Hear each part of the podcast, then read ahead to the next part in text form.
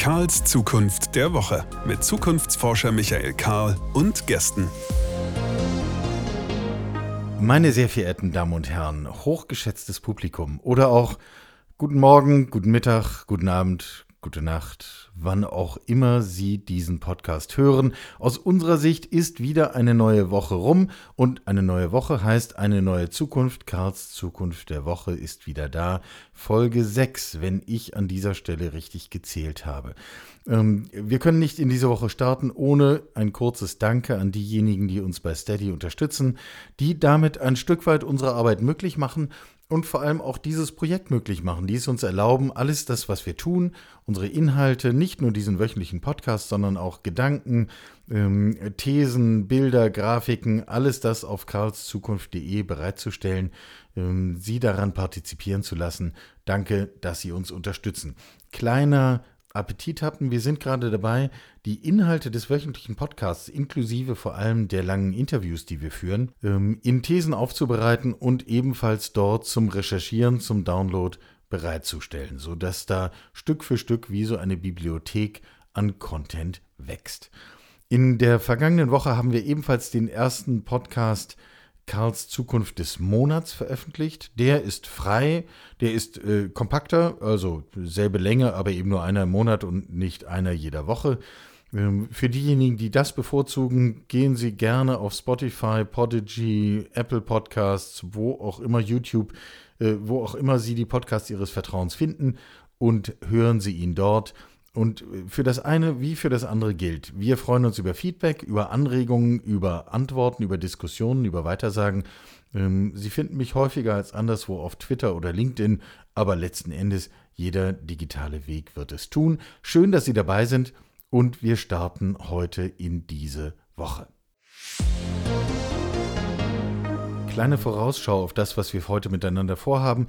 Wir werden uns mit dem Thema autonomes Fahren beschäftigen. Das ist ähm, kein, ich kenne eigentlich keinen Zukunftsforscher, dem das nicht immer ein Hauch eines Lächelns abverlangt, weil es natürlich kein Thema gibt, auf das äh, Menschen unserer Zunft häufiger angesprochen werden, als die Frage, wann kommt denn nun das autonome Fahren oder äh, kommt es nie oder also es ist auch immer die Abkürzung direkt in Emotionen. Also äh, wir haben aber einen aktuellen Anlass, uns damit zu beschäftigen. Wir werden zum Zweiten unsere Staffel der Zukunft fortsetzen, äh, nimmt eine hochspannende Kurve, so viel kann ich vorweg sagen, und uns im dritten Teil mit den Zukunftsszenarien von Apotheken beschäftigen. Also reinspaziert, reingesprungen, Karls Zukunft der Woche. Geht los. Der eine oder die andere wird vor kurzem eine Meldung gelesen haben, die uns nicht kalt lassen kann. Und äh, die Schlagzeilen je nach Zeitung unterschieden sich etwas, aber äh, im Kern war die Botschaft, Mercedes-Benz gibt bekannt, wir steigen aus der Entwicklung autonomer Fahrzeugtechnologie aus. Ähm, Begründung, dieses Rennen können wir nicht gewinnen, wörtliches Zitat, und deswegen lassen wir es. Wir konzentrieren uns auf Luxus und werden dort in Zukunft unser Geld verdienen. Wie gesagt, das kann uns nicht äh, kalt lassen, das kann, weil wir eigentlich immer davon ausgegangen waren, wir schließt jetzt mal alle die ein, die sich mit Zukunftsperspektiven der Automobilindustrie und der Frage von Mobilität beschäftigt haben. Wir waren alle davon ausgegangen, ohne Autonomie ist hier eigentlich nichts zu holen. Äh, ohne Autonomie, ohne autonome Technik, die beim Kunden reüssiert, äh, kann ich vielleicht Zulieferer sein, aber jedenfalls auch nur einer, äh, der gar nicht selber viel Handlungsspielraum hat, sondern darauf angewiesen ist, was andere von ihm eigentlich verlangen. Gehen wir also dieser Frage nach, gehen wir dieser Frage dort nach, wo autonomes Fahren sehr viel alltagspräsenter ist, als es hier ist, nämlich mit Blick nach Kalifornien. Dort sprechen wir mit Mario Herger. Mario Herger wohnt seit 20 Jahren im Silicon Valley und ist spezialisiert auf genau diese Frage. Er betreibt einen sehr interessanten Blog. Überschrift: Der letzte Führerschein Neuling ist bereits geboren. Und bei dem Satz kann ich ihm eigentlich persönlich nur zustimmen. Auf diesem Blog, äh, werfen Sie da ruhig mal einen Blick drauf, finden sich vor allem Fotos. Fotos von Sichtungen autonom fahrender Fahrzeuge, die im Silicon Valley, in der Bay Area, also im Teil Kaliforniens rund um San Francisco unterwegs sind. Also in der Praxis. Und äh, wir haben mit Mario gesprochen und ich habe Mario zuerst gefragt, wie schätzt du das ein? Mercedes-Benz zieht sich aus der Entwicklung autonomer Fahrzeugtechnologie zurück. Ist das überhaupt vorstellbar, ein Hersteller ohne autonome Fahrzeuge? Vielleicht müssen wir noch einmal die Meldung ein bisschen differenzieren. Ja, die Meldung hat ähm, einiges, glaube ich, an Aufregung verursacht, auch in den sozialen Netzwerken. Und ich sehe heute ein paar Gegenantworten von Daimler auch.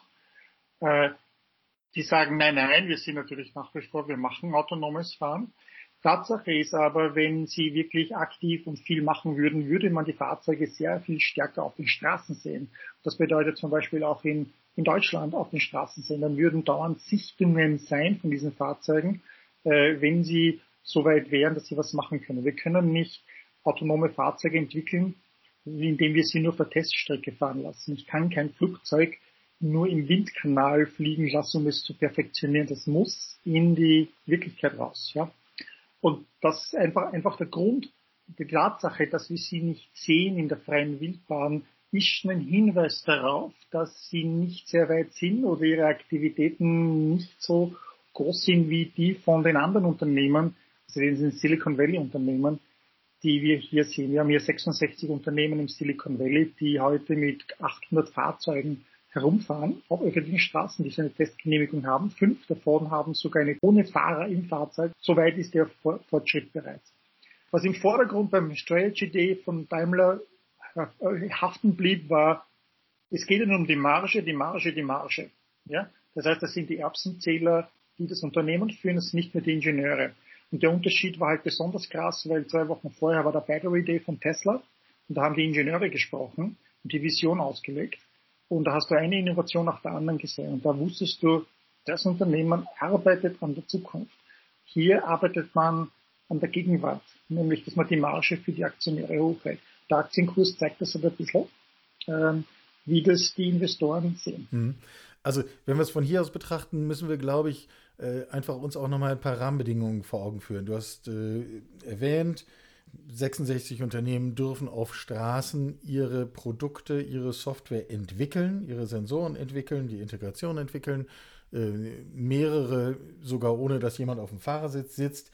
Ähm, wir haben alle die Meldung wahrgenommen, dass in Phoenix, Arizona die ersten äh, autonomen Taxis im Regelbetrieb sind wann sind wir so weit, dass äh, jemand, ich selbst oder ein Unternehmen, was Dienstleistungen anbieten will, ein wirklich serientaugliches, vollautonomes Fahrzeug wird kaufen können?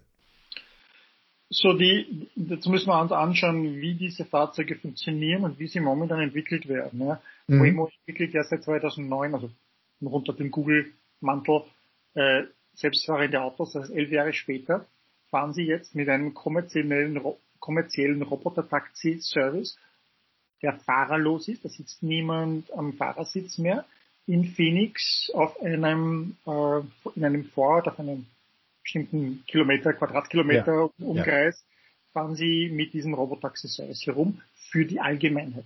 Das heißt, du kannst heute hinfahren, ja, die App runterladen, die ist, die ist im App Store. Ich habe sie auch runtergeladen, weil ich hoffe, dass ich bald nach Phoenix komme und äh, in sein fahrerloses Auto springen und es und es und mitfahren.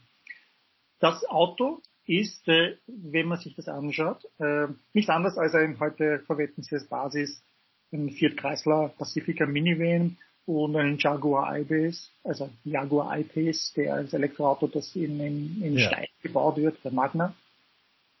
Und die werden dann einfach ausgestattet, noch einmal, also einfach, die werden dann noch einmal mit der Wemo-Technologie ausgestattet, die selber noch einmal vermutlich zwischen 50 und 150.000 Dollar kostet. Ja. Okay, gut, ja. Äh, das heißt, das heißt, äh, ob diese Technologie dann einmal in Privatfahrzeugen sein wird, wissen wir noch nicht. Das könnte durchaus sein, dass es solche Rüstkits gibt oder dass sie mit Herstellern. Sie haben ja Partnerschaften mit Herstellern. Und dann kommt natürlich in diese Massenskalierung äh, äh, hinein, dass man Millionen Fahrzeuge mit der eigenen Technologie hat. Äh, und das könnte dann durchaus in einen Bereich kommen, wo man sagt, okay, diese Technologie vielleicht kostet dann äh, 5000 Dollar mehr, äh, macht das Auto um so und so viel mehr teurer. Dafür aber halt mit anderen Dingen sehr, sehr viel billiger, weil das Fahrzeug kann dann noch andere Dinge machen. Tu da mal einen Zeitstempel drauf. Reden wir über fünf Jahre voraus oder worüber reden wir? Privat kaufen kannst in fünf Jahren. Ich, äh, das, da weiß ich halt die Taktik oder die Strategie jetzt nicht von, von, von Waymo. Ähm, ich denke aber, dass wir, sagen wir so, wenn wir die Erfahrung machen wollen mit solchen autonomen Fahrzeugen, kannst du das jetzt heute schon in Phoenix, indem du einfach, äh, also fahr mal nach Phoenix. Ich denke, ich denke, mein Zeitrahmen ist, dass wir in den nächsten, dass wir wahrscheinlich im nächsten Jahr sehen werden, dass Waymo auch in zwei oder drei anderen Regionen außerhalb von Phoenix auch solche Fahrzeuge starten wird. Sie haben ja schon die Zulassung, dass Sie das dürfen in äh, in der Bay Area, also hier im Silicon Valley.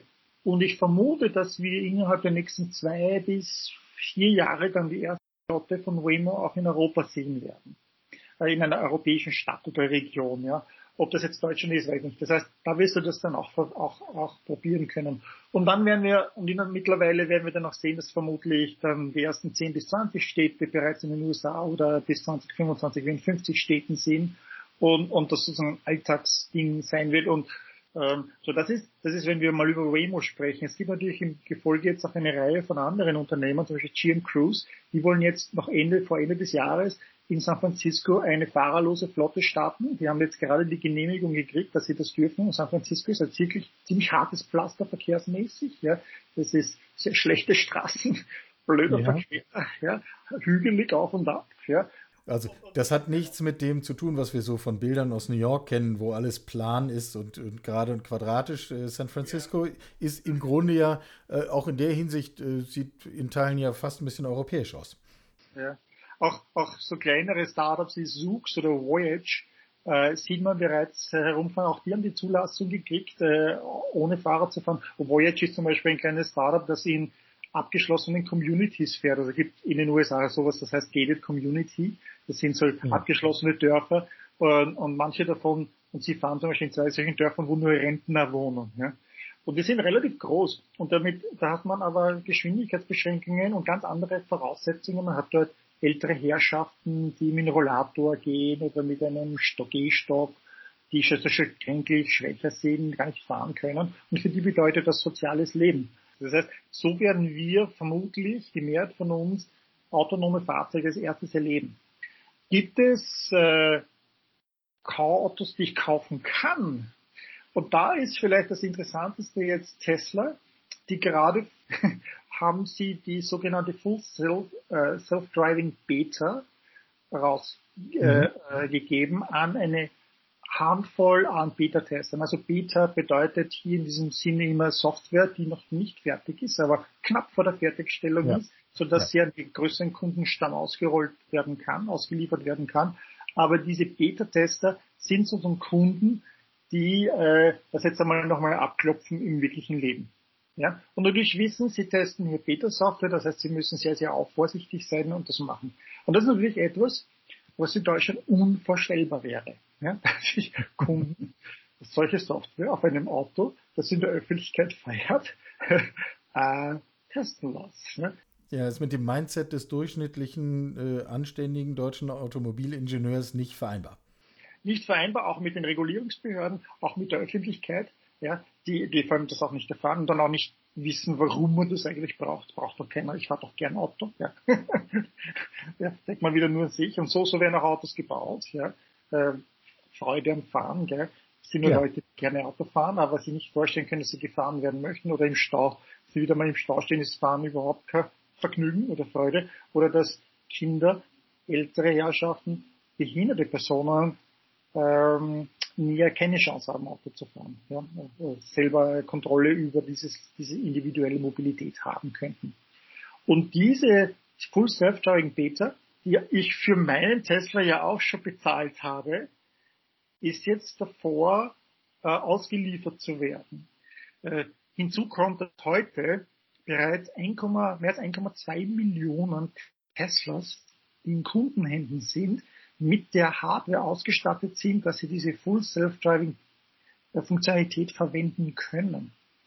Wenn also diese Software kommt und aufgeladen wird und die Leute verwenden das zigtausende, dann bedeutet das, dass ich plötzlich zigtausende Fahrzeuge habe, die in der Wirklichkeit herumfahren, diese verwenden und dann auch immer wieder die Daten über diese Fahrerfahrungen an Tesla zurückschicken, wo sie dann in diesem Maschinenlernsystem äh, zusammen verwurstet werden und, und diese Software verbessern können. Das ist ja etwas, was wir total unterschätzen, wie, wie mächtig das ist. Angefangen hat unser Gespräch mit der äh, Aussage von Mercedes, äh, dieses Rennen können wir nicht gewinnen. Und deswegen geben wir auf. Äh, wir haben das am Anfang ein bisschen differenziert. Das ist trotzdem natürlich ein harter Satz. Dieses Rennen können wir nicht gewinnen. Haben Sie recht. Ist das, also Erste Frage, stimmt das? Äh, zweite Frage, ist das auch gleichzeitig ein Urteil über die gesamte deutsche Automobilindustrie? Und dritte Frage, was heißt das für die Perspektiven der deutschen Automobilindustrie? Mhm. Also du hast du, diese Aussage stimmt, das habe ich, ich habe dich schon unterbrochen dabei. Ja, das stimmt. Äh, es ist einfach, das Wettrennen ist schon vorbei eigentlich. Das Wettrennen passiert woanders. Ähm, traditionelle Automobilhersteller haben nicht diese Möglichkeiten aufgrund ihrer Geschichte, aufgrund ihrer Struktur, aufgrund ihrer Aufstellung, ähm, da einfach mitzustreiten an vorderster Front. Und man merkt schon, dass es hat weniger mit Maschinenbau zu tun, wo natürlich deutsche Hersteller fantastisch sind. Ja. Also Verarbeitungsqualität, der, der Verbrennungsmotor ist ein, ist ein äh, Meisterstück, sozusagen ist die Spitze des, einer Maschine, äh, wie, man, wie man sich das vorstellen kann. Aber wir reden hier von digital. Ja. Und das ein Softwarebau. Und äh, das sind ja keine Softwarebauer. Ja. Softwarefirmen sind ja die Microsofts, die Googles, die IBMs, die, die, äh, die, die SAPs der Welt. Ähm, weiters kommt hinzu, dass wir hier zwei Arten von Unternehmen gegeneinander spielen haben. Sind, und damit meine ich nicht digital versus Maschinenbau, sondern ich meine Gründer geführt versus Management geführt. Ja. Äh, ein, ein, ein Unternehmen wie Daimler ist äh, das älteste Automobilunternehmen der Welt. Da sind die Gründerfamilien schon lange weg. Da ist der Gründer auch schon lange tot. Ja. Äh, das heißt, wir haben halt den Manager. Damit werden die anders, die Führungskräfte anders bewertet, als das bei einem Elon Musk der Fall ist oder bei einem Larry Page und Sergey Brin. Ja. Ähm, äh, man nehme sich, man stellt sich Waymo vor. Ich habe schon erwähnt, die sind seit 2009 daran, autonome Fahrzeuge zu entwickeln.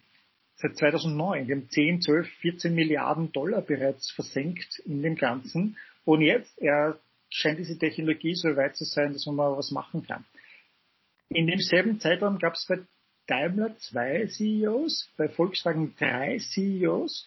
Jeder übernimmt sozusagen einen Kostenposten, wo er sagt, ja, wenn es jetzt hart zugeht, das, das streiche ich jetzt einfach, weil das wird das schlagend, wenn ich schon lange wieder weg bin aus diesem Unternehmen. Und mittlerweile und kurzfristig jetzt gerade drückt es meinen Aktienkurs und damit meinen Bonus. Ähm, und das ist, das hat jetzt nichts damit zu tun, dass, dass Manager dümmer sind. Nein, ganz im Gegenteil. Die können, die sind super gescheit. Die, das ist ein Grund, warum die da oben sind. Die können solche komplexen großen Unternehmen führen, mit all diesen Altlasten, die man hat. Äh, deshalb sind die ja auch dort. Aber die werden halt anders bewertet, nämlich viel kurzfristiger und die sind in diesem Framework gefangen. Ja? Ich bin ja überzeugt davon, dass der eigentliche Wandel, über den wir hier reden und den manche mitgehen können, manche gestalten können und bei dem andere abgehängt werden, ohne es zu merken, nicht ein technologischer ist, sondern in erster Linie ein kultureller. Und erst wenn ich den kulturellen Wandel hinbekomme, dann kann ich auch dafür sorgen, dass ich technologisch mithalten kann oder prägen kann oder was eigenes entwickeln kann. Aber wenn ich meine kulturelle Ebene im Unternehmen nicht im Griff habe, dann wird es wirklich schwierig. Ja, ich bezeichne Kultur als immer ein, ein, ein Ergebnis von vielen verschiedenen Verhaltensweisen und Erwartungen. Ähm, fundamental im Prinzip im Kern ist das Unternehmen ein Maschinenbauunternehmen, wo eben das Handfeste, das an die Hand legen an ein Metallteil ist das ja, größte, ja. Und dann gibt es verschiedene Teile, die noch mehr äh, Reputation oder zu deinem Ruf beitragen ist ein Unternehmer wie eben der Motor, weil ich am Motor bin, bin ich in manchen Unternehmen überhaupt der King, ja. Und da redet ja. er über den Motor, ja. Und das ändert sich jetzt nicht nur mit Elektroautos, sondern eben in autonomen Fahren, weil dort ist alles äh, aus der digitalen Perspektive zu sehen. Und, und diese DNA hat man im Unternehmen nicht oder beziehungsweise man hat zwar schon natürlich Leute, die Software bauen, aber das sind so die, die Nebenteile. Das war die Unterhaltung früher, ja? das war die, das Radio, das man drinnen hatte. Ja? Ähm, und jetzt aber kommt es in den Kern. Ne? Schon bei autonomen Fahren ist es der Kern. Ich definiere das Auto komplett anders. Äh, wenn ich Elektroauto habe, plötzlich eine Basis machen kann, die so Skateboard-Form hat, die Elektromobil, das ganz anders ausschaut, wenn ich kein Lenkrad mehr drinnen habe. Äh, und damit ändert sich das Ganze. Da habe ich auch keine Maschinenbauteile mehr, wenn der Motor nicht mehr da ist und ich einen, einen Elektromotor habe, der viel kleiner ist, viel weniger Teile hat. Und, und diese DNA natürlich haben jetzt Unternehmen, die jetzt gegen, äh, Tesla, äh, gegen Daimler antreten, wie ein Waymo, ein Apple, ein Zoox, ein, ein, ein äh, selbst ein GM Cruise, das ist sich dazu gekauft von General Motors. Ja. Und die gehen ganz anders mit anderen Philosophien, mit ganz anderen Modellen ran. Und damit tut man sich schwer, ne? weil man auch, gerade noch einmal in Deutschland, da hat man bei uns diese Dinglichkeit, die Dinglichkeit. Das heißt, alles, was irgendwie angreifbar ist, ist richtig, ist echt. Ja? Software ist irgendwie nicht echt. Das heißt, da wird auch diese Wertschätzung nicht dafür gegeben. Und äh, man versteht deshalb auch nicht, warum diese Unternehmen, diese Digitalunternehmen jetzt so viel wert sind, warum Tesla so viel wert ist. Das, das, das kann, das ist irgendwie, der deutsche Geist kann sich darum nicht herumwickeln. Das ist, wir sind verständnislos dafür, wieso die, die nur so wenig Autos bauen und dann noch mit so scheiß Qualität, also diese angreifbare Scheißqualität, diese vermeintliche, äh, dass die so viel wert sind. Ne? Und, und die sehen aber nicht, was dann noch für weitere Geschäftsmodelle jetzt kommen. Also vielleicht noch einmal zu Tesla, der Full Self-Driving Beta. Tesla hat ja schon vor einem Jahr gesagt, äh, dass sie dann, also im April hatten sie den Autonomy Day, dass wenn diese Full Self-Driving Beta da ist, kann ich hergehen und mein Auto als Roboter-Taxi fahren lassen, das für mich Geld verdienen lassen. Mhm. Und dann plötzlich gibt es die Möglichkeit, dass ich noch mehr Geld damit verdiene. Heute verdient ein Hersteller mehr oder weniger pro gefahrener Meile eines Autos einen Cent. Ja, wir reden, dass ich, wenn du 2000 Dollar verdienst an einem Mercedes, sagen wir mal, gehen wir mal davon aus, oder rechnen wir mal einfach, an einem Auto 2000 Dollar verdienst du pro Auto, das du verkaufst als Hersteller, und das lebt 200.000 Kilometer, Meilen, ja, dann hast du pro Meile einen Cent verdient. Ja. So, jetzt kommt aber Tesla und sagt, ja, die Autos fahren jetzt als Roboter-Taxi. Damit verdienen die noch einmal dazu und machen dann 20 bis 30 Cent pro Meile pro verkauften Auto. Was ein Vielfaches ist aus dem Stand. Ja, genau, genau. Oder ich verkaufe auf diesem Touchscreen jetzt neue Apps. Und das sind jetzt nicht Apps wie am iPhone, die einen Dollar kosten, 99 Cent kosten oder 9,99, sondern wir reden da, weil es ein Auto ist, von einer anderen Preisklasse. Wir reden vielleicht von 99 Dollar. Ja? Wir reden von, ich weiß nicht, 599 Dollar, weil das wirklich irgendwas kann, was ich, und da schneidet dann Tesla überall mit und da plötzlich ist das Erlöspotenzial aufgrund dieser digital ermöglichten Geschäftsmodelle eine ganz andere Kategorie, als das ein traditioneller Hersteller kann. Sagt Mario Herger direkt aus dem Silicon Valley. Und wie gesagt, werfen Sie einen Blick auf seinen Blog. Der letzte Führerschein-Neuling ist bereits geboren. Das verschafft einem einen durchaus anderen Blick auf die Realität von Mobilität heute und damit logischerweise auch auf die Zukunft. Wir setzen das fort. Kommen wir zu unserer Staffel der Zukunft. Sie erinnern das Prinzip. Ein Mensch aus unserem erweiterten Netzwerk stellt eine Frage zur Zukunft, die ihn oder sie persönlich interessiert. Und wir suchen jemanden anderes, der eine Einschätzung dazu hat. Und so kommen Menschen miteinander auf unserem Podcast ins Gespräch, die sich vielleicht im wirklichen Leben gar nicht treffen oder vielleicht auch gar nicht kennen, die aber zu dem vielstimmigen Chor gehören, die wir gemeinsam über Zukunft reden und nachdenken wollen, um, um ein qualifizierteres Bild davon zu erzeugen und um für uns selbst Haltung zu gewinnen bei der Frage, welche Zukunft wollen wir denn eigentlich realisieren. Immer der oder die, ähm, die eine Antwort gibt, darf die nächste Frage stellen und so wird dann eine Staffel draus. Wo waren wir stehen geblieben? Bei der Frage vom Kollegen Zukunftsforscher Kai Gondlach und das war diese. Mein Name ist Kai Gondlach. Ich bin selbstständiger Zukunftsforscher und auf der Mission, Menschen die Angst vor ungewissen Zukünften zu nehmen. Dafür forsche ich, ich schreibe Artikel und halte Vorträge. Meine Frage an die Zukunft lautet, Wann wird es die Menschheit schaffen, die nachhaltigen Entwicklungsziele der Vereinten Nationen umzusetzen und was kann jeder Einzelne dazu beitragen? Die nachhaltigen Entwicklungsziele der Vereinten Nationen, kurze Rekapitulation, beschlossen 2015, gelten seit 2016. Würde man es mit einem Satz zusammenfassen wollen, würde man sagen, dies ist unser Weg als Menschheit zu einer gerechteren und faireren Welt etwas detaillierter 17 nachhaltige Entwicklungsziele mit x Unterzielen, Maßnahmen, Organisationen, die daran arbeiten. Eine dieser Organisationen ist Engagement Global. Eine der prägenden Köpfe von Engagement Global äh, ist Angela Krug. Und Angela Krug haben wir diese Frage weitergereicht und hier ist ihre Einschätzung dazu. Wann werden wir das geschafft haben, die SDGs äh, ja, umgesetzt zu haben, ist auch eine Frage, wann werden wir es geschafft haben, Corona zu bewältigen. Und das eine geht nicht ohne das andere, das eine geht aber auch nicht nach dem anderen. Es gibt zahlreiche Experten, die sagen, jetzt müssen wir erst Corona besiegen und dann können wir uns wieder den SDGs widmen. Nein, das ist ganz sicher falsch. Die Corona-Krise zeigt uns ganz deutlich, dass Menschen in der Lage sind, ihr Verhalten in sehr kurzer Zeit sehr drastisch zu ändern. Es zeigt uns ganz deutlich, dass die Politik in der Lage ist, deutlich andere Akzente zu setzen, große Geldmengen zu bewegen und möglich zu machen. Und diesen Schwung, den müssen wir jetzt verknüpfen mit der Umsetzung der SDGs. Dann haben wir eine Chance tatsächlich, wenn wir sagen, in all dem, was gerade passiert, müssen wir als Leitplanken die SDGs nehmen. Die sind wunderbar, die sind verabschiedet, die sind weltweit anerkannt gewesen. Und sie bieten uns tatsächlich einen guten Rahmen, gute Leitplanken für unsere Politik. Und das ist auch etwas, was jeder Einzelne tun kann, nämlich daran zu erinnern, nicht nur zu sagen, jetzt ist es wichtig, eine gute Gesundheitsversorgung für Menschen in Deutschland zu schaffen, sondern jetzt ist es wichtig, die Welt tatsächlich im Blick zu behalten, alle Menschen im Blick zu behalten, die SDGs nicht in Vergessenheit geraten zu lassen.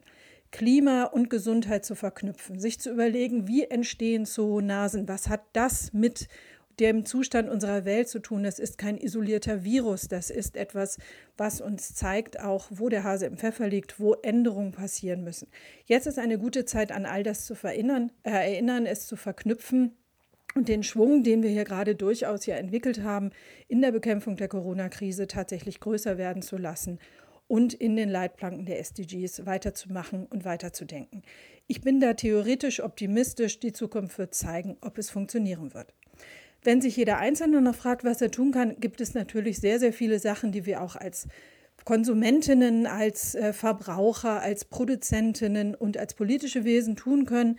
Dazu empfehle ich einfach mal einen Blick zum Beispiel auf die Website 17ziele.de. Da gibt es zahlreiche Anregungen. Insgesamt eine Haltung, ähm, mit der ich insofern allein schon viel anfangen kann, weil wir ja gefragt sind, Schwung zu nutzen. Und wenn wir in dieser Corona-Krise etwas tun, dann ist es Schwung aufnehmen und uns gesellschaftlich, letztlich global, ja durchaus zu Verhaltensweisen aufzuschwingen, die wir äh, oder sagen wir mal, wo wir vor einem Jahr nicht sicher gewesen wären, ob wir überhaupt dazu in der Lage sind. Geht immer besser, geht kommunikativer, geht ausgefeilter, hinterher ist man immer klüger. Alles das äh, sind wohlfeile Einwände, aber eine Haltung, die daran ansetzt, zu sagen, wir haben doch gezeigt, dass was geht. Wir können was rocken. Warum nicht das Große? Damit kann ich viel anfangen. Frau Krug hat geantwortet. Frau Krug darf fragen. Hier ist Ihre Frage an die Zukunft. Meine Frage an die Zukunft ist, wann werden wir die Gleichstellung aller Geschlechter erreicht haben? Und vor allem, woran werden wir das bemerken? Kleine Ergänzungsfrage an die geneigte Zuhörerschaft. Wann genau in Ihrem Leben haben Sie eigentlich verstanden, dass es mehr als zwei Geschlechter gibt? Das ist eine Erkenntnis, die zumindest, also ich wüsste nicht sicher zu sagen, ob ich die schon vor Erreichen der Volljährigkeit ähm, überhaupt gehabt habe. Ähm, schön, wenn das Leben hinterher auch noch bunter und vielschichtiger wird, ähm, aber auch eine Anforderung an Bildung, damit überhaupt umzugehen. Also äh, fragen wir uns das mal, wann haben wir das eigentlich verstanden? Wir nehmen diesen Ball auf, gehen mit der Frage der Geschlechtergerechtigkeit ähm, auf die Suche nach jemandem, der oder die das einschätzt und nächste Woche geht es damit weiter. Ich habe etwas gelesen. Ich habe etwas gelesen über Apotheken und der Satz lautet, das Todesszenario für Apotheken ist keine Übertreibung. Jetzt könnte man schon sprachlich daran gehen und sagen, das kann man, selbst wenn man es drastisch haben will, eleganter formulieren. Aber Todesszenario ist ein Wort, das verwendet man nicht ohne Not. Es stammt aus einem Streitgespräch. Ähm, das können wir auf kzukunft.de auch verlinken, damit sozusagen die, die Quelle nochmal deutlich ist. Ist nämlich sehr interessant. Ein Streitgespräch zwischen dem Geschäftsführer einer der zentralen Apothekenorganisationen in Deutschland und einem der Geschäftsführer von Doc Morris, also der großen Versandapotheke, die einerseits sich gerne als äh, mutiger Angreifer in Szene setzt und andererseits natürlich auch eine wunderbare Folie ist, auf die man alles projizieren kann, was einem an diesem modernen Kram im Gesundheitswesen äh, nicht so gut gefällt, was man befürchtet oder äh, wo man einfach Bewährtes erhalten will. Ähm, ein paar Gedanken dazu. Ähm, wir können nämlich zurückgreifen auf eine Studie, äh, die wir zum Thema ähm, Zukunft der Apotheken gemacht haben. Ein beruflicher Kontext von mir zurück, aber ich war einer der Autoren dieser Studie. Und wenn wir uns klar machen, was sind so die Grundlagen dessen, wohin geht das eigentlich mit der Zukunft von Gesundheit, Gesundheitswirtschaft, Gesundheitsdienst? Ähm, natürlich äh, wird es digitaler, natürlich wird es vernetzter, die Menge von Daten wächst in atemberaubendem Tempo. Ebenso schnell wachsen die Möglichkeiten, diese Daten auszuwerten. Wir lernen unglaublich viel mehr und Menschen beginnen zu verstehen, wenn es um meine Gesundheit geht, sind es meine Daten. Ich will die Hoheit darüber haben, ich will etwas lernen, ich will mir meine Partner suchen, die in der Lage sind, dafür zu sorgen, dass es mir morgen ein Stück besser geht als heute. Das klingt harmlos, ist in Wahrheit eine Revolution im Gesundheitswesen, weil wir das System von einer Defizitorientierung, also wir finanzieren den Versuch, Krankheit wegzumachen, ähm, hin entwickeln zu einer positiven Orientierung. Was kann ich eigentlich heute dafür tun, damit es mir morgen ein Stück besser geht? Mein Wohlbefinden zu heben. Ähm, so, in diesem ganzen Kontext haben wir eine Studie gemacht, wo wir aufgezeigt haben, dass äh, es sehr wahrscheinlich ist, dass sich ein Trend fortsetzt, nämlich der, dass mehr und mehr klassische Vollapotheken ihren Betrieb werden einstellen müssen. Äh, das ist eine Entwicklung, die ist nicht neu, die läuft seit mehreren Jahren, die wird, finde ich, erstaunlich achselzuckend von der Apothekerschaft hingenommen. Was tritt aber an diese Stelle? Ähm, es wird natürlich noch einzelne Apotheken geben. Es wird Apotheken geben, die sind integriert in ein medizinisches Versorgungszentrum. Es wird solche geben, die sind integriert in Pflegeeinrichtungen. Es wird selbstverständlich voll digitale Apotheken geben, die überhaupt gar keine Niederlassung haben jenseits derer, die sie benötigen, um ihre Betriebserlaubnis zu bekommen ähm, und die auf eine besonders intelligente Art und Weise vernetzt sind und mit Daten umgehen können. Und es wird darüber hinaus ein fünftes Szenario geben für Apotheker ohne eine eigene Apotheke, nämlich als Coach, als Unterstützer, als Begleiter von Gesundheit für einzelne Menschen auf Honorarbasis. Ich habe eine interessante Erfahrung gemacht. Diese an und für sich jetzt gar nicht so wahnsinnig revolutionäre Aussicht haben wir auf einer Apothekerveranstaltung äh, vorgestellt und bis heute markiert diese Veranstaltung das größte Maß an Aufregung, Erregung und Aufruhr, was ich je mit einer Studie produziert habe. Menschen, die ob dieser Perspektiven aufspringen, schreien, rauslaufen, Türen schlagen und wir reden über größtenteils promovierte, in jedem Fall studierte und approbierte Menschen. Also äh, ein Mindestmaß an Zivilisation hätte man jetzt hier eigentlich an dieser Stelle voraussetzen können. Ähm, eine bis heute hochinteressante Lektion auch für mich selber, zu verstehen, wie wenig wir das geübt haben, wie wenig wir das können, in unterschiedlichen Szenarien zu denken, uns unterschiedliche Zukünfte zu entwerfen, um daraufhin die Ärmel hochzukrempeln und zu sagen, und das dritte, das ist genau meins, oder das erste Bit Anteilen von zwei, oder wie auch immer dann die eigene Antwort lautet. Aber kommen wir doch überhaupt mal ins Tun. Alles das war wieder ganz präsent bei der Lektüre dieses Gesprächs zwischen Apothekenvertreter und Doc Morris Vertreter und der Apotheker stellt sich hin und sagt, ihr wollt doch alle Apotheken wegmachen, das ist ein Todesszenario. und er ist nicht in der Lage, überhaupt nur den Gedanken zuzulassen, dass das, was stattdessen kommt, und ich bin jetzt hier und war überhaupt gar kein Vertreter von Doc Morris oder sage, genau so muss es sein, aber überhaupt den Gedanken zuzulassen, dass Zukunft auch etwas Positives sein könnte, selbst wenn es heißt, von vertrautem Abschied zu nehmen. Diese Unmöglichkeit markiert, glaube ich, den Unterschied zwischen denen, die Zukunft aktiv gestalten und denen, die sie über sich ergehen lassen und vor diese Wahl gestellt, da wissen wir doch, wofür wir uns entscheiden, wir wollen gestalten. Kaum zwei, drei, vier Mal das Mikro an, ist die Folge auch schon wieder zu Ende. Was haben wir heute gemacht?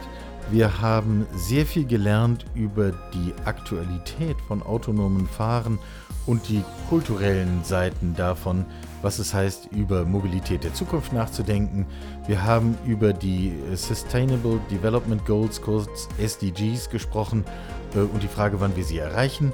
Wir haben eine neue Aufgabe zum Thema Geschlechtergerechtigkeit mitgegeben bekommen und ähm, aus aktuellem Anlass über das äh, in Anführungszeichen Todesszenario für Apotheken gesprochen.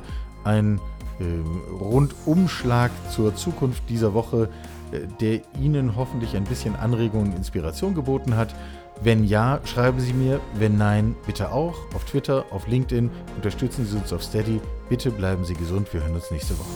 Sie hörten Karls Zukunft der Woche. Ein Podcast aus dem Karl Institute for Human Future.